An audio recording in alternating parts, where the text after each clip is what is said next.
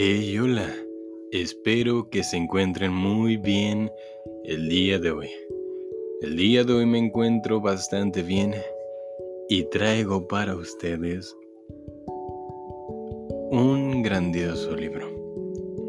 Este libro en concreto fue el primer libro que yo grabé en la historia de este podcast y del pasado que, que me borraron a lo largo de estas semanas, de estas últimas semanas y meses, me han llegado algunos mensajes, no tantos, pero algunos sí, de que regrabe este libro en concreto. Yo gocé mucho de grabar este libro, ya que te ofrece mucha cultura y conocimiento de la sociedad. Así que me parece muy buen comienzo el hecho de volver a grabarlo, de volver a sentirlo, a leerlo junto con ustedes, a excepción de los demás podcasts que he leído capítulos cortos de 20 a 30 minutos, este podcast quiero que sea lo más parecido a la primera vez que lo grabé. Por lo cual, dedicaré capítulos enteros de una hora a este podcast. Sin más que decir, y si te gusta este contenido, comencemos.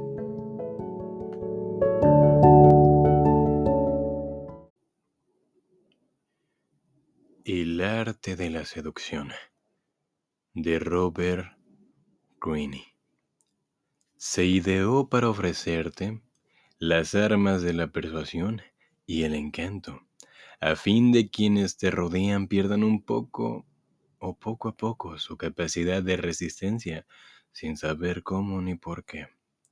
Este es un arte bélico para tiempos delicados.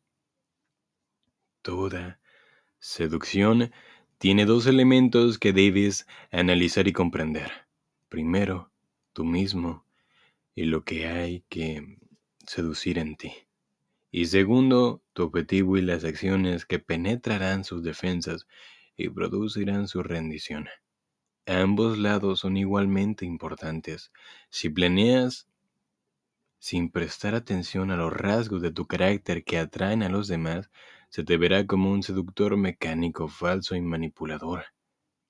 Pero, en cambio, si te fías de tu personalidad seductora sin prestar atención a la otra persona, cometerás errores terribles y limitarás tu potencial. Hay que prestar atención a ello. Por consiguiente, el arte de la seducción se divide en dos partes. La primera, la personalidad seductora. Se describen los nueve tipos de seductores o seductoras, además del antiseductor, que también hablaremos de él. Estudiar estos tipos te permitirá darte cuenta de lo inherentemente seductor en tu personalidad, el factor básico de toda seducción. La segunda parte, el proceso de seducción, incluye las 24 maniobras y estrategias que te enseñarán a crear tu hechizo, vencer la resistencia de la gente, dar agilidad y fuerza a tu seducción e inducir rendición a tu objetivo. Como una especie de puente entre las dos partes, hay un capítulo sobre los 18 tipos de víctimas de una seducción, cada una de las cuales carece de algo en la vida. Acuna un vacío que tú puedes llenar.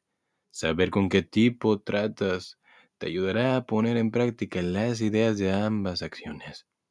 Si ignoras cualquiera de las partes de este libro, Serás un seductor o seductora incompleto o incompleta. Las ideas y estrategias de este libro se basan en las obras y relaciones históricas de los seductores más exitosos de la historia.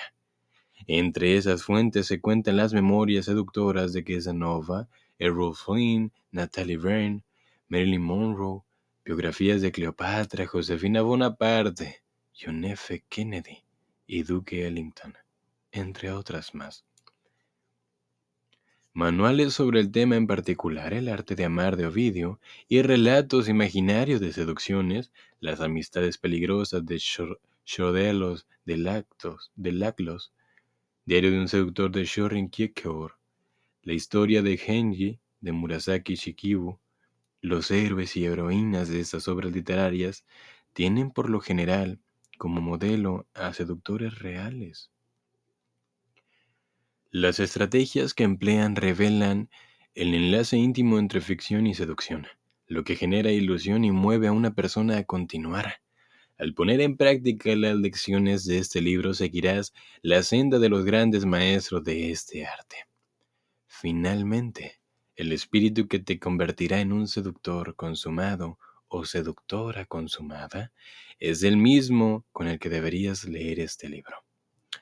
El filósofo francés Denis Diderot escribió, Dejo a mi mente en libertad de seguir la primera idea necia o sensata que se presenta, tal como en la Avenue Nuestros jóvenes disolutos pisan los talones a una ramera y luego la dejan para asediar a otra, asaltando a todas sin pretenderse de ninguna.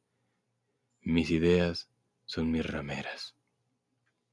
Quiso decir que se dejaba seducir por sus ideas, yendo detrás de la que le agradara, hasta que aparecía una mejor infundiendo así a sus pensamientos una suerte de excitación sexual. Una vez que, entre estas páginas, haz lo que se te aconseja Diderot, Deja tentar por sus historias e ideas con una mente abierta y pensamientos fluidos. Pronto te verás absorbiendo el veneno por la piel y empezarás a ver todo como seducción, incluida tu manera de pensar y tu forma de ver el mundo. Parte 1. La personalidad seductora. Todos y todas poseemos fuerza de atracción, la capacidad para cautivar a la gente y tenerla a nuestra merced, pero no todos estamos conscientes de ese potencial. E imaginamos la atracción como un rasgo casi mítico, místico con el que nacen únicos unos cuantos selectos y que el resto jamás poseeremos. Sin embargo, lo único que tenemos que hacer para explotar ese potencial es saber qué apasiona naturalmente en el carácter de una persona a la gente y desarrollar esas cualidades latentes en nosotros. Los casos de seducción satisfactoria rara vez empiezan con una maniobra o plan estratégico obvio. Esto despertaría sospechas, sin duda alguna. La seducción satisfactoria comienza por tu carácter, tu habilidad para irradiar una cualidad que atraiga a la gente y le provoque emociones que no puede controlar. Hipnotizadas por tu seductora personalidad, tus víctimas no advertirán tus manipulaciones posteriores. Engañarlas y seducirlas será entonces un juego de niños. Existen nueve tipos de seductores en el mundo. Cada uno de ellos posee un rasgo de carácter particular, venido de muy dentro y que ejerce una influencia seductora. Las sirenas tienen energía sexual en abundancia y saben usarla. Los libertinos adoran insaciablemente el sexo opuesto y su deseo es contagioso. Los amantes ideales poseen una sensibilidad estética que aplican al romance. Y así podríamos continuar con los demás. Los capítulos de esta sección te conducirán a cada uno de estos nueve tipos. Al menos uno de esos capítulos debería tocar una cuerda en ti, hacerte reconocer una parte de tu personalidad. Ese capítulo será clave para el desarrollo de tus poderes de atracción. Supongamos que tiendes a la coquetería. El capítulo sobre la coqueta te enseñará a confiar en tu autosuficiencia y a alternar vehemencia y frialdad para atrapar a tus víctimas. También te enseñará a llevar más lejos tus cualidades naturales, para convertirte en una gran coqueta, el tipo de mujer por la que los hombres peleamos. Sería absurdo ser tímido teniendo una cualidad seductora. Un libertino desenvuelto fascina. Excesos sus excesos de disculpa, pero uno desganado no merece respeto. Una vez que hayas cultivado tu rasgo de carácter sobresaliente, añadiendo un poco de arte a lo que la naturaleza te dio, podrás desarrollar un segundo o tercer rasgo, con lo que darás a tu imagen más hondura y misterio.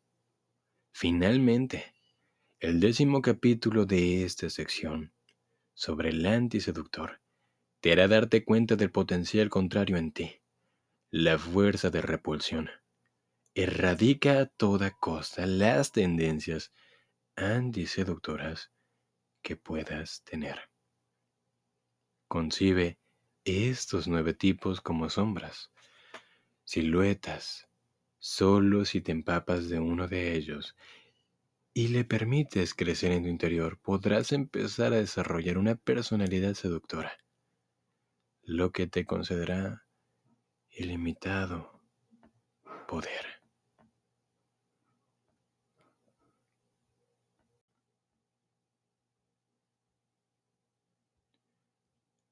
La sirena. Incluso aún hombre suele agobiarle en secreto el papel que debe ejercer. Ser siempre responsable, dominante y racional. La sirena es la máxima figura de la fantasía masculina porque brinda una liberación total de las limitaciones de la vida. En su presencia siempre realzada y sexualmente cargada, el hombre se siente transportado a un mundo de absoluto placer ella es peligrosa. Y al perseguirla con tesón, el hombre puede perder el control de sí, algo que ansía hacer. La sirena es un espejismo. Tienta a los hombres cultivando una apariencia y actitud particular. En un mundo en el que las mujeres son con frecuencia demasiado tímidas para proyectar esa imagen, la sirena aprende a controlar la libido de los hombres encarnando su fantasía. La sirena espectacular. En el año 48 antes de Cristo, Ptolomeo XIV de Egipto logró deponer y exiliar a su hermana y esposa la reina Cleopatra resguardó las fronteras del país contra su regreso y empezó a gobernar solo. Ese mismo año Julio César llegó a Alejandría para cerciorarse de que, pese a las luchas de poder locales, Egipto siguiera siendo fiel a Roma. Una noche, César hablaba de estrategia con sus generales en el palacio egipcio cuando llegó un guardia para informar que un mercader griego se hallaba en la puerta con un enorme y valioso obsequio que el jefe romano, para el jefe romano. César, en ánimo de diversión, autorizó el ingreso del mercader. Este entró encargado con sus hombros, en sus hombros, un gran tapete enrollado. Desató la cuerda del envoltorio y lo tendió con agilidad, dejando al descubierto a la joven Cleopatra, oculta dentro y quien, semidesnuda, se irguió ante César y sus huéspedes como Venus que emergiera de las olas. La vista de la hermosa joven reina entonces de apenas 21 años de edad deslumbró a todos, al parecer repentinamente ante ellos como un sueño. Su intrepidez y teatralidad les asombraron. Metida al puerto y a escondidas durante la noche, con un solo hombre para protegerla, lo arriesgaba todo en un acto audaz. Pero nadie quedó tan fascinado como César, según el autor romano Dion Casto. Cleopatra estaba en la plenitud de su esplendor. Tenía una voz deliciosa que no podía menos que hechizar a quienes la oían. El encanto de su persona y sus palabras era tal que atrajo a sus redes al más frío y determinado de los misóginos. César quedó encantado tan pronto como la vio, y ella abrió la boca para hablar. Cleopatra se convirtió en su amante esa misma noche. Mientras hablaba, declarando estas cosas a mis compañeros, la nave bien construida llegó muy presto a la isla de las sirenas, pues la empujada favorable viento, pues la empujaba favorable viento. Desde aquel instante echóse el viento y reinó sosegada calma, pues algún numen adormeció las olas. Levantáronse mis compañeros, amainaron las velas y pusiéronlas en la cóncava nave y habiéndose sentado nuevamente en los bancos, emblanquecían el agua agitándola con los remos de pulimentado abeto. Tomé el instante un gran pan de cera, y lo partí con el agudo bronce en pedacitos, y que puse luego a apretar con mis robustas manos. Pronto se calentó la cera porque hubo de ceder a la gran fuerza, a los grandes rayos del soberano sol, y fui tapando con ella los oídos de todos los compañeros Atáronme estos en la nave de pies y manos derecho y arrimando a la parte inferior del mastil. Ligaron las sogas al mismo, y sentándose en los bancos tornaron a batir con los remos el espumoso mar. Hicimos andar la nave muy rápidamente, y al hallarnos en cerca de la orilla, que allá pudieran llegar nuestras voces, no se les encubrió a las sirenas que la ligera embarcación navegaba a poca distancia, y empezaron un sonoro canto. Ea, célebre Odiseo, gloria insigne de los aqueos, acércate y detén la nave para que oigas vuestra voz. Nadie ha pasado en su negro bajel sin que oyera la voz suave que fluye de nuestra boca. Esto dijeron con su hermosa voz, que fluye de nuestra boca. Esto dijeron con su hermosa voz. Sintióse mi corazón con ganas de oírla, y moví las cejas, mandando a los compañeros que me desatasen. Homero, Odisea, canto 12.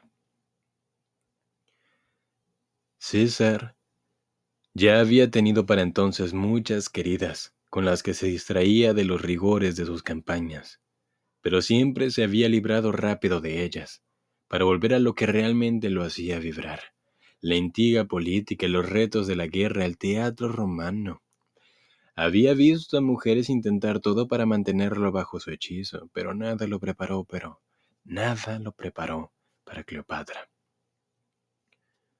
Una noche ella le diría que juntos podían hacer resurgir la gloria de Alejandro Magno y gobernar al mundo como dioses.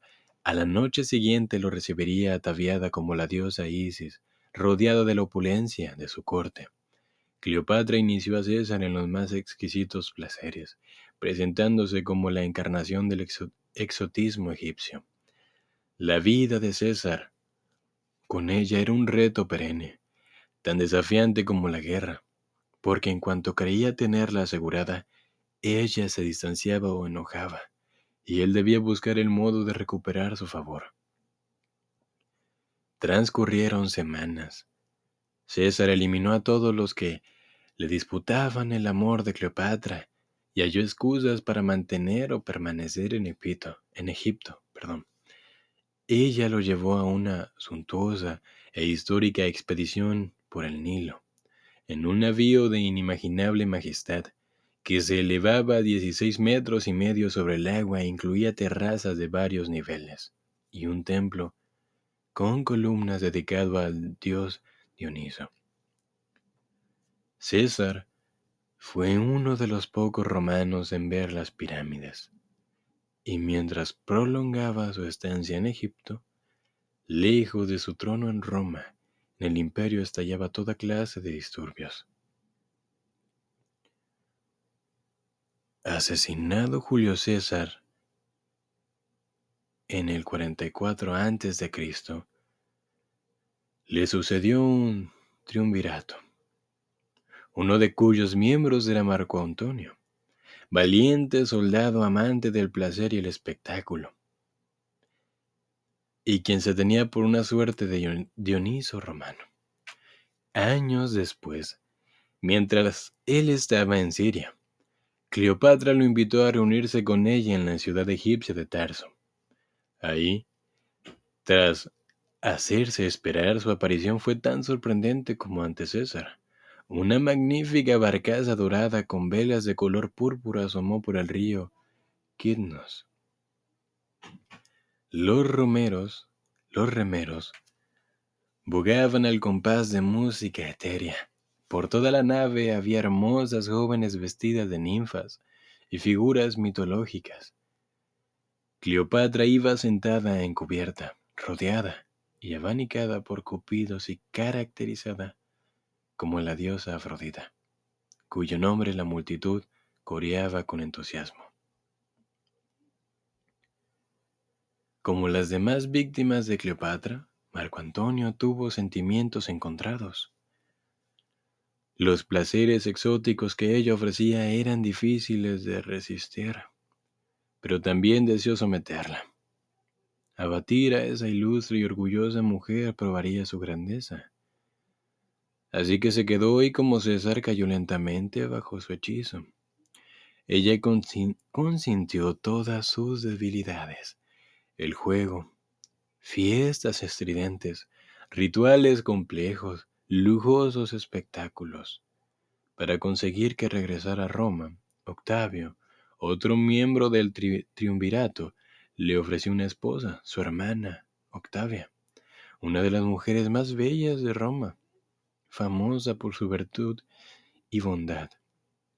Sin duda, ella mantendría a Marco Antonio lejos de la prostituta egipcia.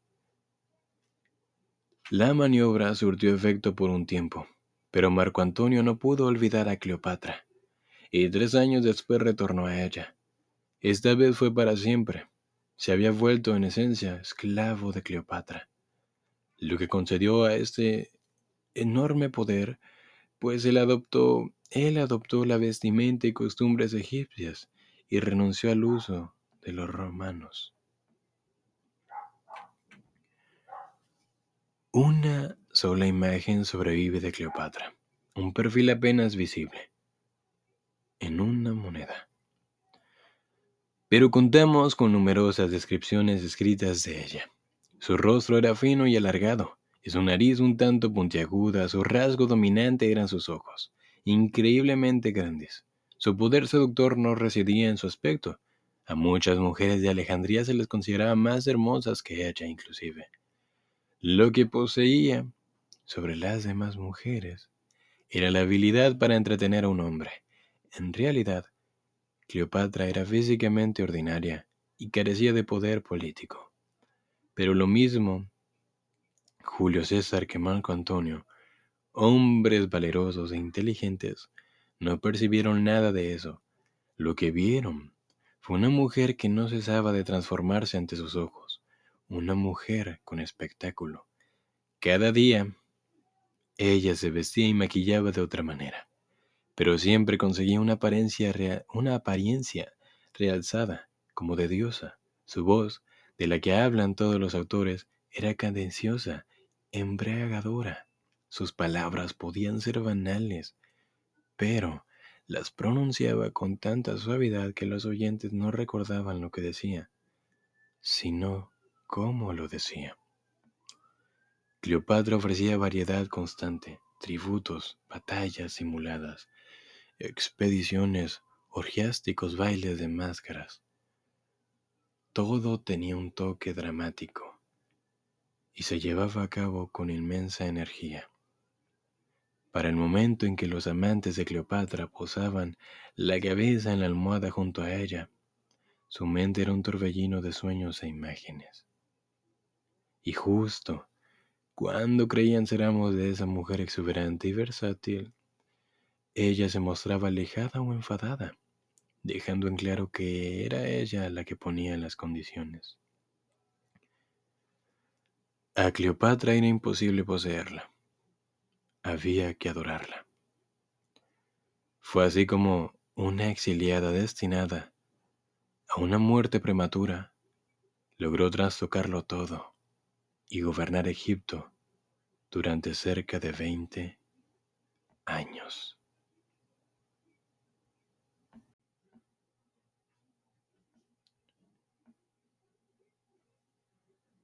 La sirena del sexo.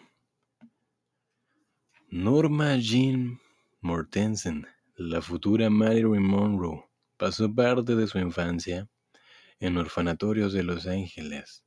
Dedicaba sus días a tareas domésticas, no a jugar. En la escuela se aislaba, rara vez sonreía y soñaba mucho. Un día, cuando tenía 13 años, al vestirse para ir a la escuela, se dio cuenta de que la blusa blanca que le, había dado en el que le habían dado en el orfanatorio estaba rota. Así que tuvo que pedir prestado un suéter a una compañera más joven. El suéter era varias tallas menor que la suya. Ese día pareció de repente que los hombres la rodeaban donde quiera que iba. Estaba muy desarrollada para su edad. Escribió en su diario. Miraban mi suéter como si fuera una mina de oro. La revelación fue simple pero sorprendente. Antes ignorada y hasta ridiculizada para los demás alumnos, Norma Jean descubrió entonces una forma de obtener atención y quizá también poder porque era extremadamente ambiciosa. Empezó a sonreír más, maquillarse, vestirse de otra manera. Y pronto advirtió algo igualmente asombroso, sin que tuviera que decir ni hacer nada. Muchachos se enamoraban apasionadamente de ella. Todos mis admiradores me decían lo mismo de diferente forma, escribió. Era culpa mía que quisieran besarme y abrazarme. Algunos decían que era el modo en que los miraba, con ojos llenos de pasión, otros que lo que los sentaban a mi voz, otros más que emitía vibraciones que los agobiaban. Años después, Marilyn ya intentaba triunfar en la industria cinematográfica. Los productores le decían lo mismo, que era muy atractiva en persona, pero que su cara no era suficientemente bonita para el cine. Consiguió trabajo como extra y cuando aparecía en la pantalla Así fuera apenas unos segundos, los hombres en el público se volvían locos y las salas estallaban en silbidos. Pero nadie creía que eso asegurara o augurara una estrella. Un día de 1949, cuando tenía solo 23 años y su carrera se estancaba, Marilyn conoció en una cena a alguien que le dijo que un productor que seleccionaba al elenco de una nueva película de Groucho Mars, Love Happy, locos de, locos de atar, buscaba una actriz para el papel de una rubia explosiva capaz de pasar junto a Groucho, de tal modo que, dijo, excite mi vestusa lívido y me saque humo por las orejas. Tras concertar una audición, ella improvisó esa manera de, de andar. My West, Tadavara, Bopet, en una, afirmó Groucho luego de verla caminar. Rodaremos la escena mañana en la mañana. Fue así como Marilyn creó su andar perturbador, apenas natural, pero que ofrecía una extraña combinación de inocencia y sexo. En los años siguientes, Marilyn aprendió, mediante prueba y error, a agudizar su efecto sobre los hombres. Su voz siempre había sido atractiva. Era la de una niña, pero en el cine tuvo limitaciones hasta que alguien le enseñó a hacerla más grave, con lo que ella le dotó de los profundos y jadeantes tonos que se convertirían en la marca distintiva de su poder seductor, una mezcla de la niña pequeña y la pequeña arpía. Antes de aparecer en el foro o incluso en una fiesta, Marilyn pasaba horas frente al espejo. La mayoría creía que era por vanidad, que estaba enamorado de su imagen, la verdad era que esa imagen tardaba horas en cuajar. Marilyn dedicó varios años a estudiar y practicar el arte del maquillaje. Voz, porte, rostro y mirada eran inventos, teatro puro. En el penáculo de su carrera, a Marilyn le emocionara, le emocionaría ir a bares en New York sin maquillarse ni arreglarse y pasar desapercibida. El éxito llegó por fin pero con él también llegó algo terrible para ella. Los estudios solo le daban papeles de rubia explosiva. Marilyn quería papeles serios, pero nadie la tomaba en cuenta para eso, por más que ella restara importancia a las cualidades de sirena que había desarrollado. Un día al ensayar una escena del Jardín de los Cerezos, su maestro de actuación, Michael Chekhov, le preguntó, ¿Pensabas en sexo mientras hicimos esta escena? Ella contestó que no, y él continuó. En toda la escena no dejé de recibir vibraciones sexuales de ti, como si fueras una mujer en las garras de la pasión. Ahora entiendo tu problema con tu estudio, Marilyn. Eres una mujer que emite vibraciones sexuales, hagas o pienses lo que sea. El mundo entero ha respondido ya a esas vibraciones. Salen de la pantalla cuando apareces en ella. A Marilyn Monroe le encantaba el efecto que su cuerpo podía tener en el líbido masculina. Afinaba su presencia física como instrumento, con lo que terminaba por exudar sexo y conseguir una apariencia glamurosa y exuberante. Otras mujeres sabían tantos trucos como ella para incrementar su atractivo sexual, pero lo que distinguía a Marilyn era un elemento inconsciente. Su biografía la había privado de algo decisivo, afecto. Su mayor necesidad era sentirse amada y deseada, lo que la hacía parecer constantemente vulnerable, como una niña ansiosa de protección. Esa necesidad de amor emanaba de ella ante, ante la cámara. Era algo natural que procedía de una fuente genuina y profunda en su interior, una mirada, un gesto con el que no pretendía causar deseo hacia eso en forma doblemente poderosa, solo por ser espontáneo. Su inocencia era precisamente lo que excitaba a los hombres. La sirena del sexo tiene un efecto más urgente e inmediato que la sirena espectacular. Encarnación, encarnación del sexo y el deseo. No se molesta en apelar a sentidos ajenos o en crear una intensidad teatral. Parece jamás dedicar tiempo a trabajar o hacer áreas domésticas. Da la impresión de vivir para el placer y estar siempre disponible. Lo que diferencia a la sirena del sexo de la cortesana o prostituta es su toque de inocencia y vulnerabilidad.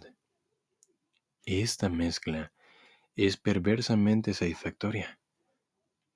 Concede al hombre la crucial ilusión de ser protector, figura paterna, pese a que en realidad sea la sirena del sexo quien controla la dinámica.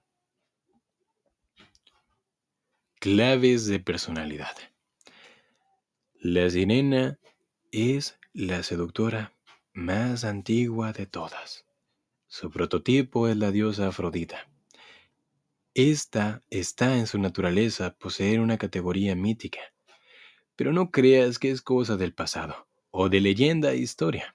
Representa la poderosa fantasía masculina de una mujer muy sexual y extraordinariamente segura y tentadora que ofrece interminable placer, junto con una pizca de peligro. En la actualidad, esta fantasía trae con mayor fuerza todavía a la psique masculina, porque hoy más que nunca el hombre vive en un mundo que circunscribe sus instintos agresivos al volverlo todo inofensivo y seguro. Un mundo que ofrece menos posibilidades de riesgo y aventura que antes.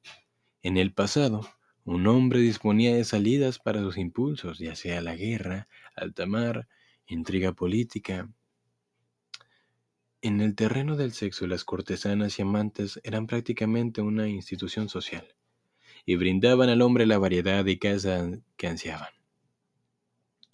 Sin salidas, impulsos quedan encerrados en él y lo corroen, volviéndose aún más explosivos por ser reprimidos. A veces un hombre poderoso hará las cosas más irracionales, tendrá una aventura cuando eso es lo menos indicado, solo por la emoción, por el peligro que implica. Lo irracional puede ser sumamente seductor y más todavía para los hombres que siempre deben parecer demasiado razonables. Si lo que tú buscas es fuerza de seducción, la sirena es la más poderosa. Opera sobre las emociones básicas de un hombre y si desempeña de modo apropiado su papel, puede transformar a un hombre normalmente fuerte y responsable en un niño y un esclavo. La sirena actúa con especial eficacia sobre el tipo masculino rígido, el soldado o héroe, como Cleopatra trastornó a Marco Antonio y Marilyn Monroe a Judy Maggio. Pero no creas que ese tipo es el único que la sirena puede afectar. Julio César era escritor y pensador, y había transferido su capacidad intelectual al campo de batalla y la esfera política. El dramaturgo Arthur Miller cayó bajo el hechizo de Marilyn Monroe, Marilyn, tanto como Dimash. El intelectual suele ser el tipo más susceptible al llamado del placer físico absoluto de la sirena, porque su vida carece de él. La sirena no tiene que preocuparse por buscar a la víctima correcta. Su magia actúa sobre ellos.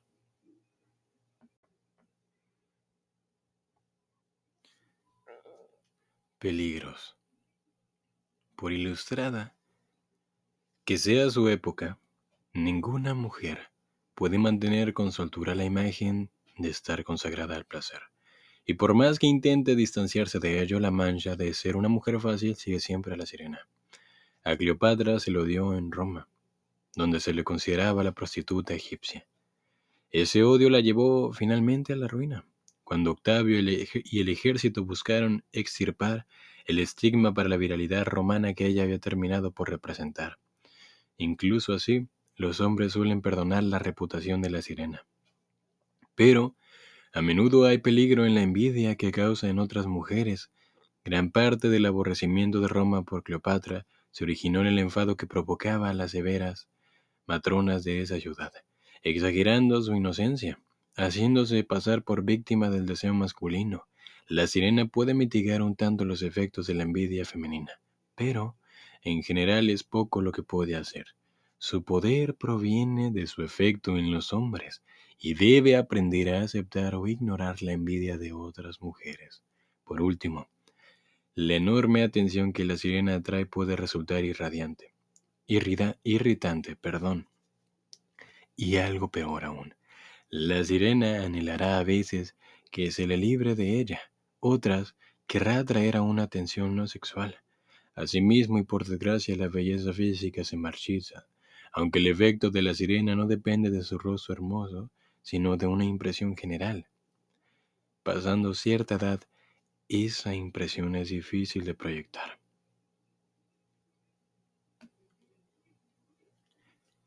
El libertino. Una mujer nunca se siente suficientemente deseada y apreciada. Quiere atención, pero demasiado a menudo el hombre es distraído e insensible. El libertino es una de las grandes figuras de la fantasía femenina. Cuando desea una mujer, por breve que pueda ser ese momento, irá hasta el fin del mundo por ella. Puede ser infiel, deshonesto y amoral. Pero eso no hace sino aumentar su atractivo. A diferencia del hombre decente normal, el libertino es deliciosamente desenfrenado, esclavo de su amor por las mujeres. Está además el señuelo de su reputación. Tantas mujeres han sucumbido a él que debe haber un motivo, ¿o no? Las palabras son la debilidad de una mujer y él es un maestro de lenguaje seductor. Despierta el ansia reprimida de una mujer adaptando a ti la combinación de peligro y placer del libertino. El libertino apasionado. Para la corte de Luis XIV, los últimos años del rey fueron sombríos. El monarca estaba viejo y se había vuelto insufriblemente religioso y antipático. La corte se aburría y desesperaba por alguna novedad. En 1710, por lo tanto, el arribo de un joven de 15 años, en extremo apuesto y encantador, tuvo un efecto particularmente intenso en las damas. Se apellidaba Fronsac y sería el futuro duque de Richelieu, sobrino nieto del perverso cardenal Richelieu. Era insolente e ingenioso. Las damas jugueteaban con él. Pero en correspondencia el duque besaba sus labios mientras sus manos se aventuraban lejos por un muchacho inexperto. Cuando esas manos extraviaron faldas arriba de una duquesa no tan indulgente, el rey enfureció y envió al joven a la Bastilla para darle una lección. Sin embargo, las damas, para quienes había sido tan divertido, no soportaron su ausencia. En comparación con los estirados de la corte, tenía una osadía increíble, ojos penetrantes y manos más rápidas de lo conveniente. Nada podía detenerlo. Su novedad fue irresistible. Las damas de la corte imploraron y su estancia en la, en la Bastilla se irrumpió. Años después, la joven Mademoiselle de Valois, de Valois paseaba en un parque de París con su dama de compañía, una anciana que jamás se apartaba de ella. Su padre, el duque de Orleans, había resuelto proteger a la menor de sus hijas con, con los, contra los seductores de la corte hasta que ella pudiera casarse. Así que le había asignado esa dama de compañía, mujer de impecable virtud y amargura. En aquel parque, sin embargo, Mademoiselle vio que a una joven la miraba y pretendía fuego a su corazón. El paso de largo, pero su mirada, el paso de largo, pero su mirada fue clara e intensa. La dama de compañía le dijo quién era, el infame duque de Richelieu, blasfemo, enamoradizo, enamoradizo y seductor, alguien a quien debe evitar a toda costa. Días más tarde, la dama condujo a Mademoiselle de Valois a otro parque. Y aquí Richelieu volvió a cruzarse en su camino. Esta vez iba disfrazado de mendigo, pero su modo de mirar era inconfundible. Mademoiselle le devolvió la mirada, al menos algo interesante en su vida monótona. Dada la severidad de su padre, ningún hombre se había atrevido a acercársele, y ahora ese cortesano famoso le perseguía. A ella en lugar de cualquier otra dama de la corte. ¡Qué emoción! Él haría llegar pronto a escondidas hermosos mensajes en los que expresaba su incontrolable deseo por ella.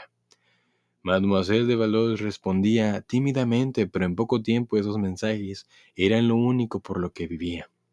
En uno de ellos, el duque le prometió disponerlo todo si ella pasaba una noche con él. Creyendo imposible esto, a ella no le importó seguirle el juego y aceptar su atrevida propuesta. Mademoiselle tenía una doncella, llamada Angélique, que la desvestía antes de acostarse y que dormía en un cuarto contiguo. Una noche, mientras su dama de compañía tejía, Mademoiselle distrajo su lectura y vio a Angélique llevando su ropa de cama a la habitación. Pero, contra su costumbre, Angélique se volvió y le sonrió. Era Richelieu, magistralmente disfrazado de la camarera. Mademoiselle estuvo a punto de gritar del susto, pero se contuvo percatándose del peligro en que se hallaba. Si decía algo, su familia se enteraría de los mensajes y de su participación en el asunto. ¿Qué podía hacer? Decidió ir a su habitación y disuadir al joven duque de su maniobra, ridículamente peligrosa. Así, deseó buenas noches a su dama de compañía, pero una vez en su recámara sus planes, sus planeadas palabras fueron inútiles. Cuando trató de razonar con Richelieu, él respondió con esa mirada suya y la tomó entre sus brazos. Ella no podía gritar, pero no sabía qué hacer tampoco. Las impetuosas palabras de él, sus caricias, el peligro de todo, su cabeza le daba vueltas, estaba perdida. ¿Qué eran la virtud y su aburrimiento de tantas comparados con una noche con el libertino más conocido de la corte? Así, mientras la dama de compañía tejía a lo lejos, el duque la inició con los rituales del libertinaje. Meses después, el padre de Mademoiselle de Valois tuvo razones para sospechar que Richelieu, Richelieu había penetrado sus líneas defensivas. La dama de compañía fue despedida y las precauciones redobladas. Orleans no comprendió que para Richelieu esas medidas eran un desafío. Y el duque vivía para los desafíos. Compró la casa de al lado, bajo nombre falso, y abrió una puerta secreta en la pared misma que daba a la, a la cena de Orleans. En esta alacena y a lo largo de los meses siguientes, hasta que la novedad se agotó. Mademoiselle y Richelieu disfrutaron de citas interminables. Todos en París sabían de las proezas de Richelieu, pues él se encargaba de divulgarlas lo más ruidosamente posible. Cada semana una nueva anécdota circulaba en la corte. Un hombre había encerrado una noche a su esposa en una habitación del piso de arriba, preocupado de que el duque anduviera tras ella, para reunirse con la dama. El duque se había arrastrado a oscuras por una frágil tabla suspendida entre dos ventanas de pisos superiores. Dos mujeres que vivían en una misma casa, una viuda, otra casada y muy religiosa. Habían descubierto para su mutuo horror que el duque las enamoraba al mismo tiempo, dejando a una durante la noche para estar con la otra. Cuando lo reclamaron, Richelieu, siempre al acecho de algo nuevo y dueño de una labia endemoniada, no se disculpó ni retractó, sino que procedió a convencerlas de un manager a Troyes,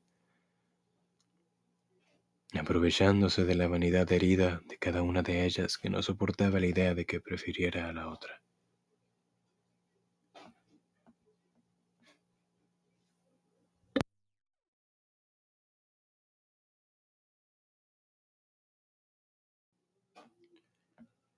El libertino demoníaco. A principios de la década de 1880, algunos miembros de la alta sociedad romana comenzaron a hablar de un joven periodista de reciente aparición, un tal Gabriele de. Esto era de suyo extraño, porque la realeza italiana despreciaba enormemente a todo aquel que no permanecía o pertenecía a su círculo, y un reportero de sociales era casi tan vulgar como indigno. Los hombres de alta cuna en efecto le prestaban poca atención. Gabriele no tenía dinero y apenas unas cuantas relaciones, pues procedía de un ambiente de estricta clase media. Además, para ellos era soberanamente feo, bajo, fornido, de tez oscura y picada y ojos también saltones. Los hombres lo juzgaban tan poco atractivo que le permitían de una buena gana circular entre las esposas e hijas, seguros de que sus mujeres estaban a salvo con ese adefesio y felices de poder librarse de tal cazador de chismes. No, no eran los hombres quienes hablaban de anuncio, eran sus esposas. Presentadas a Gabriel de Anuncio por sus maridos, aquellas duquesas y marquesas terminaron invitando a ese hombre de apariencia, de apariencia extraña y cuando estaba a solas con ellas, su actitud cambiaba repentinamente. Así es. En cuestión de minutos las damas estaban embelesadas. Para comenzar, de anuncio tenía la voz más maravillosa que ellas hubieran oído jamás, baja y grave, con articulación silabeada, ritmo fluido y entonación casi musical, armónica. Una mujer la compararía con campanarios repicando a lo lejos. Otras decían que esa voz poseía un efecto hipnótico. También las palabras que emitían eran interesantes, frases aliteradas, locuciones preciosas, imágenes poéticas y un modo de elogiar capaz de derretir el corazón de una mujer. Gabriele había alcanzado el dominio del arte de adular. Parecía conocer la debilidad de cada mujer. A una la llamaba diosa de la naturaleza, a otra incomparable artista en ciernes, a otras más figuras románticas salía de la página de una novela. El corazón de una mujer latía con fuerza mientras el periodista describía el efecto que ella ejercía en él. Todo era sugerente y aludía a sexo o romance. En la noche ella ponderaba sus palabras y recordaba poco de lo que él había dicho, porque nunca decía nada concreto, pero mucho de lo que había hecho sentir. Al día siguiente, esa mujer recibía de él un poema que parecía haber escrito especialmente para ella. En realidad, Gabriele de Anuncio escribía docenas de poemas similares, cada uno de ellos, cada uno de los cuales adaptaba a su víctima prevista. Luego, luego de varios años de haberse iniciado como reportero de sociales, de Anuncio se casó con la hija del duque y la duquesa Gallese. Poco después, con el firme apoyo de damas de sociedad, empezó a publicar novelas y libros de poesía. La cantidad de sus conquistas era notable, pero la calidad también. No solo de marquesas caían a sus pies, sino asimismo gran, grandes artistas como la actriz Leonora Duse, quien lo ayudó a convertirse en respetado dramaturgo y celebridad literaria. La bailarina Isadora Duncan, otra mujer que acabó cayendo bajo su hechizo, explicaría su magia. Gabriele de Anuncio es quizá el mejor amante de nuestro tiempo.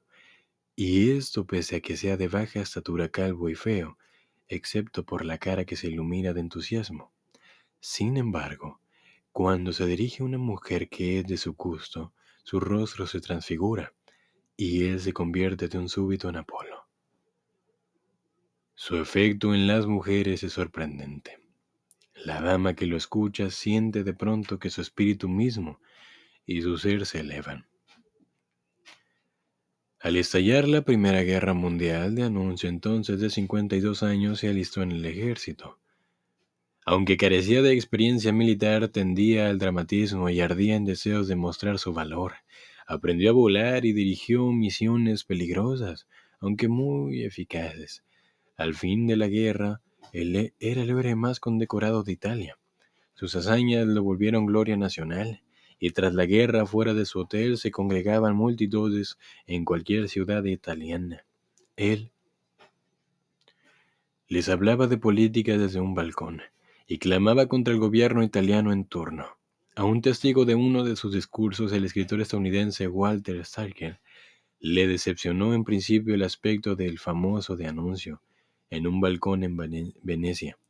Era menudo y parecía grotesco. Sin embargo, poco a poco comencé a caer bajo la fascinación de su voz, que penetraba en mi conciencia.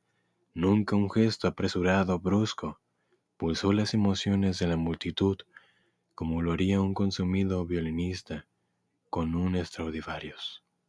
Los ojos de miles estaban fijos en él, como hipnotizados por su poder. El sonido de su voz y las poéticas connotaciones de sus palabras eran también lo que seducía a las masas, con el argumento de que la Italia moderna debía reclamar la grandeza del imperio romano. Gabriele de Anuncio inventaba consignas que el público coreaba o hacía preguntas de intensa carga emocional. Halagaba a la multitud, la hacía sentir parte de un drama, todo era vago y sugestivo. El tema del momento era la posesión de la ciudad de Fiume, justo al otro lado de la frontera en la vecina Yugoslavia. Muchos italianos creían que el premio a su país por haberse unido a los aliados en la guerra debía ser la anexión de Fiume. De Anuncio defendía esta causa, y dada su condición de héroe de guerra, el ejército estaba listo para apoyarlo, aunque el gobierno se oponía a toda acción. En septiembre de 1919, rodeado de soldados y Anuncio dirigió su infausta marcha sobre Fiume, cuando un general italiano lo detuvo en el camino y amenazó con dispararle. El poeta se abrió el abrigo para exhibir sus medallas y exclamó, con magnética voz, Si ha de matarme, apunte aquí. Atónito, el general rompió a llorar, se unió a Danuncio. Cuando el poeta entró a Fiume, se le recibió como libertador. Al día siguiente fue declarado el jefe de Estado Libre de Fiume.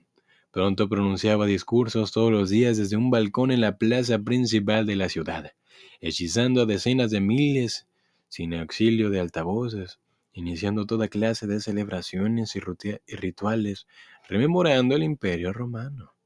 Los ciudadanos de Fiume dieron en imitarlo en particular sus proezas sexuales, la urbe se convirtió en un burdel gigantesco. Él era tan popular que el gobierno italiano llegó a temer una marcha sobre Roma. la que, de haberse efectuado en ese momento, teniendo a denuncio el apoyo de gran parte del ejército, habría podido culminar exitosamente. El poeta habría aventajado así a Mussolini y cambiado el curso de la historia. No era fascista, sino de una suerte esteta socialista. Esteta socialista, pero decidió quedarse en Fiume y gobernó durante 16 meses hasta que el régimen italiano lo derribó al fin a fuerza de bombas. Claves de la personalidad del libertino. En principio podría haber, podría parecer extraño que un hombre visiblemente deshonesto, infiel y sin interés en el matrimonio atraiga a una mujer. Pero a lo largo de la historia y en todas las culturas, este tipo ha tenido un efecto impecable. El libertino ofrece lo que la sociedad no permite normalmente a las mujeres una aventura de placer absoluto, un excitante roce con el peligro. Una mujer suele sentirse agobiada por el papel que se espera de ella. Se supone que debe ser una delicada fuerza civilizadora de la sociedad y anhelar compromiso y lealtad de por vida. Pero a menudo su matrimonio y relaciones no le brindan romance ni devoción, sino rutina y una pareja invariablemente distraída. Es por eso que persiste la fantasía femenina de un hombre capaz de entregarse por entero. Un hombre que viva para la mujer, así sea solo un instante. Peligros. Como el de la sirena, el mayor riesgo para el libertino procede de los miembros de su mismo sexo mucho menos indulgentes que las mujeres con sus constantes líos de faldas. Antiguamente, el libertino era con frecuencia aristócrata, y por numerosas que fueran las personas que ofendía o hasta mataba, al final quedaba sin castigo. Hoy solo las estrellas y los muy ricos pueden hacerse hacer de libertinos con impunidad. Lo demás debemos, los demás debemos de ser prudentes. Símbolo. Fuego.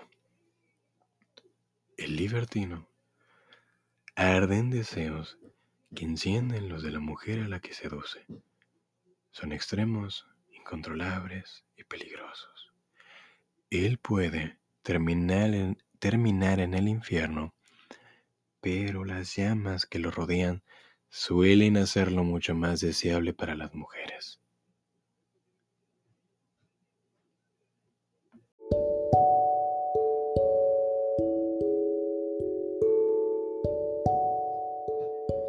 Y bien, hemos acabado esta primera parte de este primer capítulo de este grandioso libro, El arte de la seducción de Robert Greene. Espero que les haya gustado. Me hace mucha ilusión estar haciendo esto ahora mismo. Es como si volviese al pasado, aquel 2020 en el que comencé, aquel noviembre del 2020 cuando comencé a grabar este libro. Un poco de nostalgia me hace sentir. Bien, esta fue la primera parte este primer capítulo, el cual consiste en describir los nueve tipos de seductores y seductoras que existen. En este primer capítulo vimos los primeros dos seductores, la sirena y el libertino sus cualidades, características y aptitudes que pueden llegar a tener o tienen más bien.